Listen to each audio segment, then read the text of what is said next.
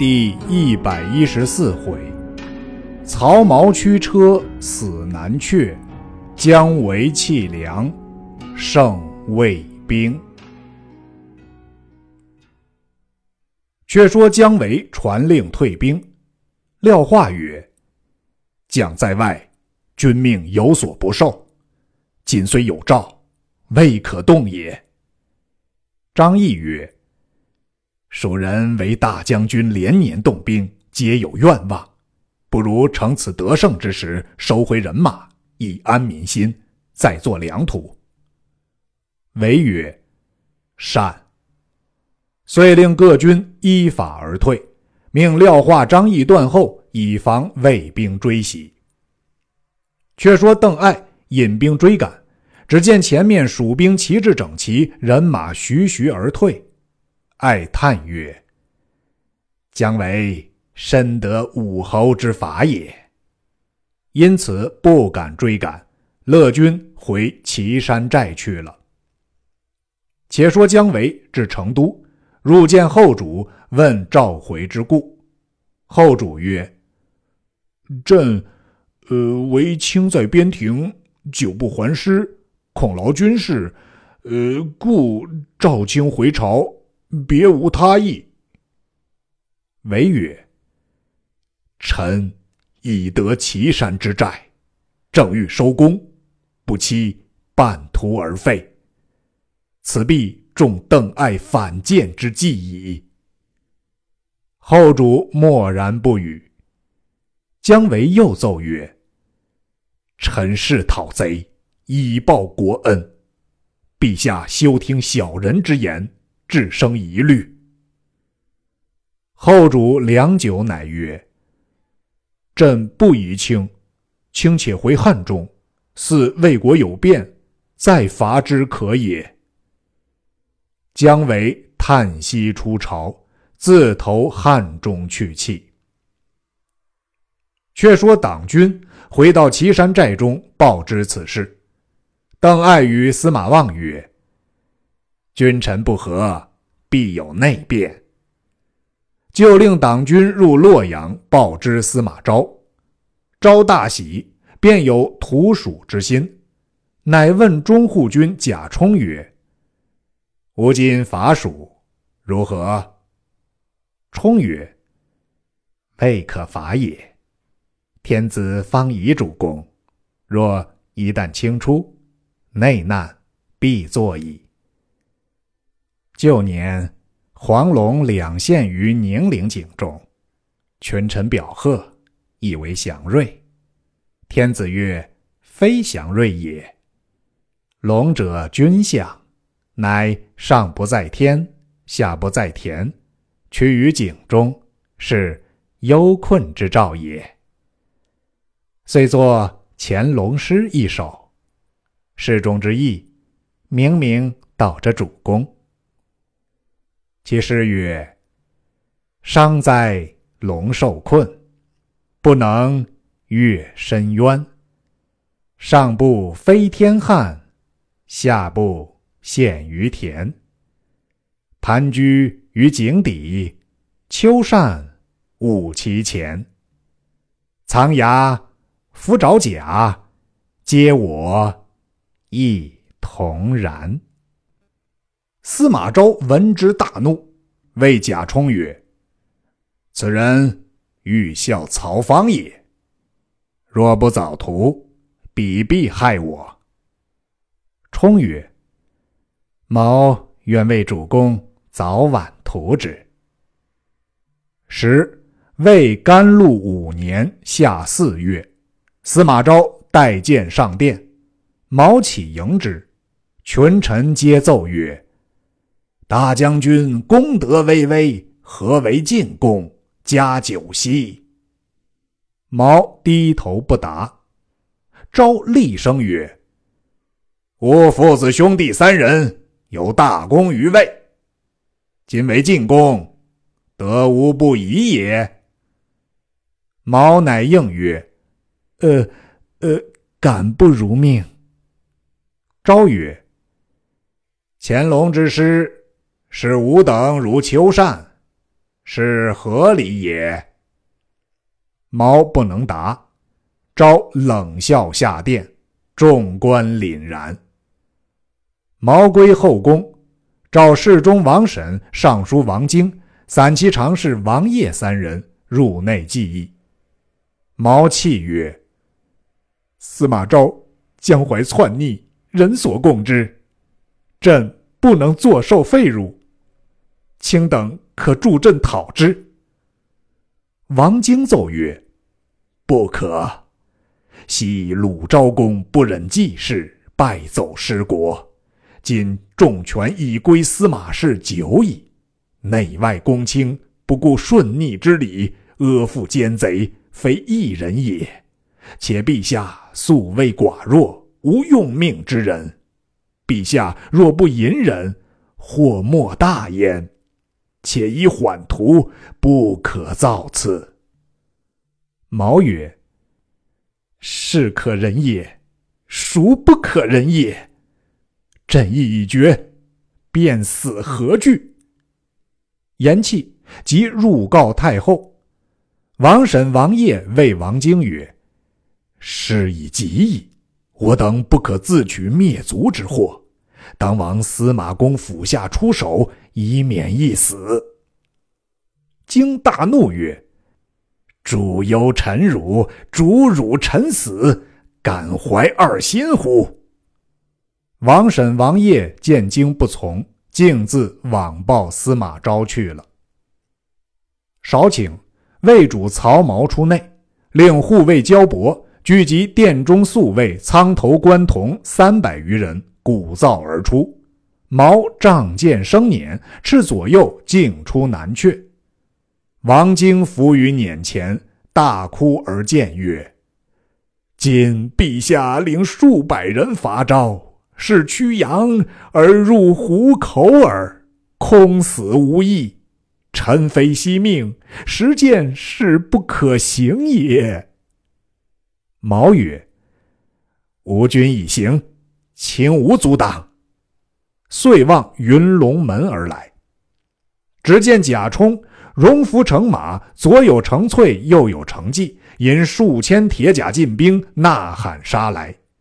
毛仗剑大喝曰：“吾乃天子也！汝等突入宫廷，欲弑君也！”进兵见了曹髦，皆不敢动。贾充呼程济曰：司马公养你何用？正为今日之事也。季乃抄戟在手，回顾冲曰：“当杀也，当复也。”冲曰：“司马公有令，只要死的。”程济拈戟直奔辇前，毛大喝曰：“匹夫，敢无礼乎！”言未讫，被程济一戟刺中前胸，撞出辇来，再一戟刃从背上透出，死于辇旁。焦伯挺枪来迎，被程济一戟刺死，众皆逃走。王经随后赶来，大骂贾充曰：“逆贼，安敢弑君也！”冲大怒，斥左右副定，报之司马昭。昭入内，见毛已死，乃佯作大惊之状，以头撞辇而哭，令人报之各大臣。时太傅司马孚入内，见毛尸，手枕其骨而哭曰：“使陛下者，臣之罪也。”遂将毛尸用棺椁盛住，停于偏殿之西。召入殿中，召群臣会议，群臣皆至，独有尚书仆射陈泰不至。昭令太之舅尚书荀以召之，太大哭曰：“论者以太比旧，今旧实不如太也。”乃披麻戴孝而入，哭拜于灵前。昭亦扬哭而问曰：今日之事，合法处置？太曰：“独斩贾充，稍可以谢天下耳。”昭沉吟良久，又问曰：“再思其次。”太曰：“唯有近于此者，不知其次。”昭曰：“成绩大逆不道，可寡之，灭其三族。”既大骂昭曰：“非我之罪，是贾充传汝之命。”昭令先割其舌，既至死叫屈不绝。帝承瘁，亦斩于市，尽灭三族。后人有诗叹曰：“司马当年命贾充，弑君难却者袍红，却将成绩诛三族，只道君民尽耳聋。”昭又使人收王经全家下狱。王经正在廷尉厅下，忽见父其母至，经叩头大哭曰：“不孝子，累及慈母矣。”母大笑曰：“人谁不死？真恐不得死所耳。以此弃命，何恨之有？”次日。王经全家皆押赴东市，王经母子含笑受刑，满城士庶无不垂泪。后人有诗曰：“汉初夸福建，汉末见王经。贞烈心无异，坚刚志更清。节如太化重，命似。”红毛青，母子声名在，应同天地清。太傅司马孚请以王礼葬曹髦，昭许之。贾充等劝司马昭受魏善及天子位，昭曰：“昔文王三分天下有其二，以服是因。”故圣人称为至德。魏武帝不肯受禅于汉，有吾之不肯受禅于魏也。贾充等闻言，已知司马昭留意于子司马炎矣，遂不复劝进。是年六月，司马昭立长道襄公曹皇为帝，改元景元元年。皇改名曹奂，字景明，乃武帝曹操之孙，燕王曹宇之子也。奂封昭为相国、进宫，赐钱十万，捐万匹，其文武多官各有封赏。早有细作报入蜀中，姜维闻司马昭弑了曹髦，立了曹奂，喜曰：“吾今日伐魏。”又有名矣，遂发书入吴，令起兵问司马昭弑君之罪。一面奏准后主起兵十五万，车胜数千辆，皆至板乡于上。令廖化、张翼为先锋，化取子午谷，翼取洛谷，为自取斜谷，皆要出岐山之前取齐。三路兵并起，杀奔岐山而来。时邓艾在岐山寨中训练人马，闻之蜀兵三路杀到，乃据诸将计议。参军王冠曰：“吾有一计，不可明言，现写在此，仅承将军台览。”艾接来展看毕，笑曰：“此计虽妙，只怕瞒不过姜维。”冠曰：“某愿舍命前去。”爱曰：“公至若坚，必能成功。”遂拨五千兵与冠，冠连夜从斜谷迎来，正撞蜀兵前队哨马。冠叫曰：“我是魏国降兵，可报于主帅。”少军报之姜维，维令拦住于兵，只叫为首的将来见。冠拜伏于地曰：“某乃王经之侄王冠也。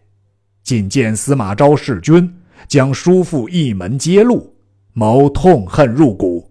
今幸将军兴师问罪，故特引本部兵五千来降，愿从调遣，剿除奸党，以报叔父之恨。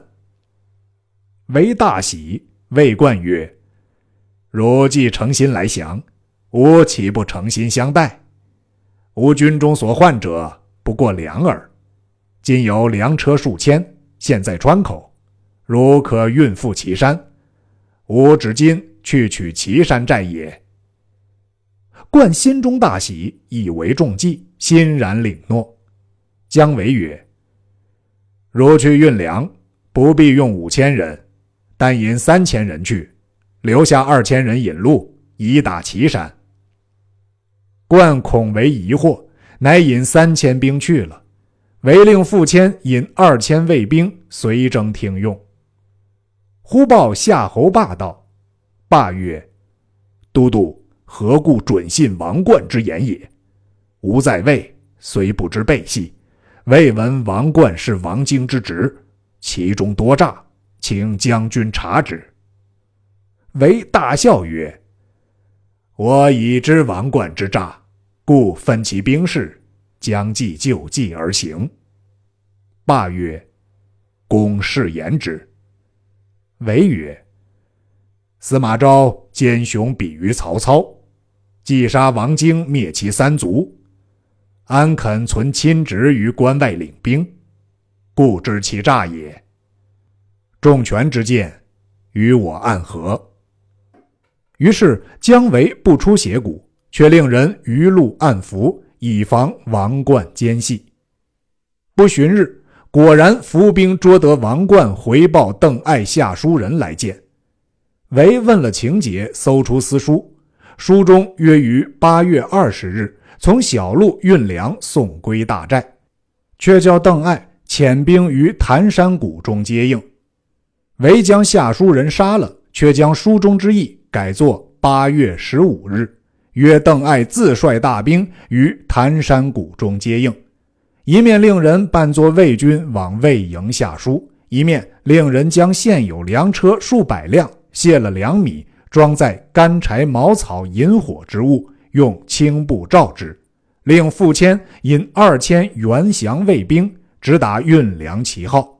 韦却与夏侯霸各引一军去山谷中埋伏，令蒋叔出斜谷，廖化、张翼俱各引兵来取岐山。却说邓艾得了王冠书信，大喜，即写回书。令来人回报，至八月十五日，邓艾引五万精兵径往谭山谷中来，远远使人凭高跳探，只见无数粮车接连不断从山凹中而行。艾勒马望之，果然皆是魏兵。左右曰：“天已昏暮，可速接应王冠出谷口。”艾曰：“前面山势掩映。”倘有伏兵，极难退步，只可在此等候。正言间，忽两骑马骤至，报曰：“王将军因将粮草过界，背后人马赶来，望早就应。”艾大惊，即催兵前进。时值初更，月明如昼，只听得山后呐喊。艾只道王冠在山后厮杀。竟奔过山后时，忽树林后一彪军撞出，为首蜀将傅谦纵马大叫曰：“邓艾匹夫，以中无主将之计，何不早早下马受死？”艾大惊，勒回马便走。车上火尽着，那火便是号火。两市下蜀兵尽出，杀得卫兵七断八续。但闻四下山上只叫：“拿住邓艾的，赏千金，封万户侯。”吓得邓艾弃甲丢盔，撇了坐下马，砸在步军之中，爬山越岭而逃。姜维、夏侯霸指望马上为首的进来擒捉，不想邓艾步行走脱，唯领得胜兵去接王冠粮车。却说王冠密约邓艾，先期将粮草车仗整备停当，专候举事。忽有心腹人报，事已泄露，邓将军大败，不知性命如何。冠大惊，令人哨探回报三路兵围杀将来，背后又见尘头大起，四下无路。贯斥左右令放火，尽烧粮草车辆。一霎时，火光突起，烈火烧空。冠大叫曰：“事已急矣，汝等已死战！”乃提兵往西杀出，背后姜维三路追赶。韦只道王冠舍命撞回魏国，不想反杀入汉中而去。冠因兵少，只恐追兵赶上，遂将栈道并各关隘尽皆烧毁。姜维恐汉中有失，遂不追邓艾，提兵连夜抄小路来追杀王冠。冠被四面蜀兵攻击，投黑龙江而死。余兵尽被姜维坑之。韦虽然胜了邓艾，却折了许多粮车，又毁了栈道，乃引兵还汉中。邓艾引部下败兵逃回岐山寨内，上表请罪，自贬其职。司马昭见艾硕有大功，不忍贬之，复加厚赐。艾将原赐财物尽分给被害将士之家。昭恐蜀兵又出，遂添兵五万与爱守御。姜维连夜修了栈道，又一出师。正是连修栈道，兵连出，不伐中原，死不休。未知胜负如何？且听下文分解。